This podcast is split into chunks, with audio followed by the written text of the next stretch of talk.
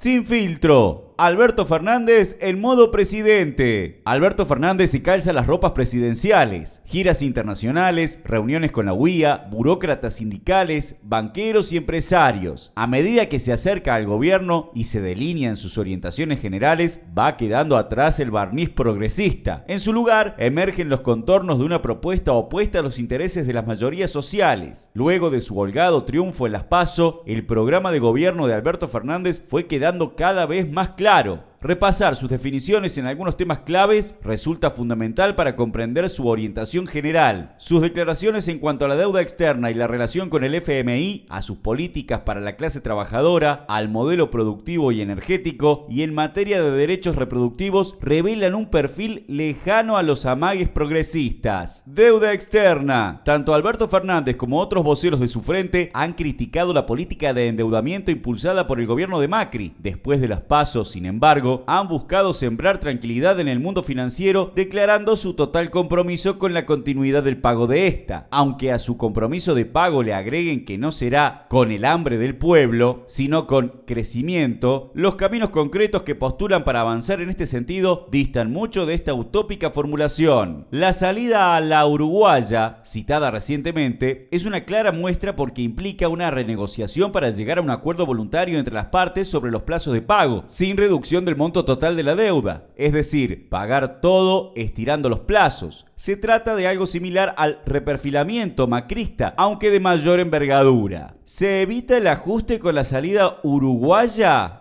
De ninguna manera. Lo que se busca centralmente es evitar el default. Para cumplir con la deuda renegociada, Uruguay aplicó un impuesto del 10% a todos los salarios de trabajadores del sector público y privado y a puro recorte del gasto redujo el déficit fiscal del 3,2% del PBI al 0,62% entre los años 2003 y 2005. Lo mismo podemos decir del camino de Ucrania o Portugal, a los cuales se hace referencia. En todos los casos se paga y con ajuste. Trabajo y salarios. En su rol de opositores, en el Congreso, quienes hoy forman parte del Frente de Todos, buscaron en ocasiones desmarcarse de las políticas del macrismo contra las y los trabajadores. Así, por ejemplo, aprobaron una ley antidespidos que duplicaba las indemnizaciones en casos de despidos injustificados y que fue vetada por Macri. En este mismo sentido, Alberto Fernández ha expresado que no avanzará en una ley de reforma laboral. Sin embargo, el pacto social que proponen retoma elementos centrales de la agenda macrista intentando descargar la crisis sobre la clase trabajadora. Referentes del espacio de Fernández han dicho abiertamente que buscarán congelar salarios por 180 días con la excusa de lograr un acuerdo de precios y salarios. Esto efectivamente convalidaría la pérdida del poder adquisitivo de los salarios ya registrada durante el gobierno de Macri y abre la puerta para que se profundice. Además, proponen beneficios impositivos para los empresarios. También buscan rediscutir los convenios colectivos sector por sector, avanzando así con elementos de la reforma laboral. Aborto. Luego de que algunos referentes del Frente de Todos se pintaran de verde en la votación del Congreso sobre el derecho al aborto, rápidamente comenzó la ofensiva de estos mismos sectores para dar marcha atrás con la marea y correr de la agenda un tema incómodo. Primero fue la propia Cristina, aún antes del actual acuerdo electoral, en su conferencia en Claxo, llamó a unir pañuelos verdes y celestes. Esta orientación se volvió realidad con acuerdos con reconocidos antiderechos como Mansur. Ahora es Alberto Fernández quien sostiene su postura es favorable a despenalizar, aunque según él no se trata de un tema prioritario en su agenda gubernamental. Centrando el debate en torno a la despenalización, se busca desviar y clausurar la pelea por la legalización, dejar afuera del debate, para un futuro incierto, la necesidad de que el derecho a decidir sea garantizado por el Estado mediante su acceso legal, seguro y gratuito en el sistema de salud público. Modelo productivo. En este terreno, la hoja de ruta de Fernández no difiere demasiado de la del macrismo. Las declaraciones sobre la necesidad de construir otro modelo productivo no resultan demasiado convincentes, especialmente teniendo en cuenta los actores con los que se ha sentado a perfilarlo, la UIA, mesa de enlace, la Cámara Minera, etc. Una de sus principales apuestas está en Vaca Muerta. Al igual que el gobierno de Macri y el de Cristina anteriormente, buscan garantizar las condiciones para la explotación de hidrocarburos no convencionales. Para ello, su equipo ha elaborado un proyecto de ley que busca blindar Vaca Muerta, otorgándole a las multinacionales que operan en el sector enormes garantías, como el hecho de que sus contratos tendrán fuerza de ley. En su visita a San Juan, ratificó sus compromisos con la megaminería, sostuvo que las políticas de San Juan donde la Barrick Gold hace estragos bajo el manto protector de los gobiernos, marcan el camino a seguir. En una reunión auspiciada por las gobernadoras de Catamarca y Santa Cruz, Lucía Corpachi y Alicia Kirchner, con la presencia de las principales multinacionales del sector, expresó la necesidad de brindar seguridad jurídica a las inversiones mineras con la mirada puesta especialmente en el litio. Lo mismo puede decirse con respecto al agronegocio. En su paso por Entre Ríos, Alberto Fernández expresó que el fallo que limita las fumigaciones con agrotóxicos sobre las escuelas rurales era desmedido. Las calles y la salida. Con este programa de gobierno nos llama la atención que el candidato del Frente de Todos insiste en sus llamados a abandonar las calles. Ya lo había expresado con claridad en medio de las luchas de los movimientos sociales y lo reiteró con sus declaraciones contrarias al paro de los trabajadores aeronáuticos. Saben que esta hoja de ruta los llevará a enfrentarse con el movimiento de masas. Por eso apura sus contactos con las burocracias para garantizar la gobernabilidad de su ajuste. De ahí los elogios al intento de unificación de la CTA de los trabajadores y la CGT impulsado por Yasky. Por eso llamamos a quienes quieren enfrentar a Macri a que fortalezcamos a la izquierda en las calles y el Congreso. Solo la izquierda plantea un modelo verdaderamente alternativo al de Macri, no pagar la deuda externa, nacionalizar la banca y el comercio exterior, terminar con el saqueo extractivista, volcar esos recursos hacia las necesidades de las mayorías sociales y garantizar el derecho al aborto legal. Para fortalecer esta salida hay que apoyar al FIT Unidad.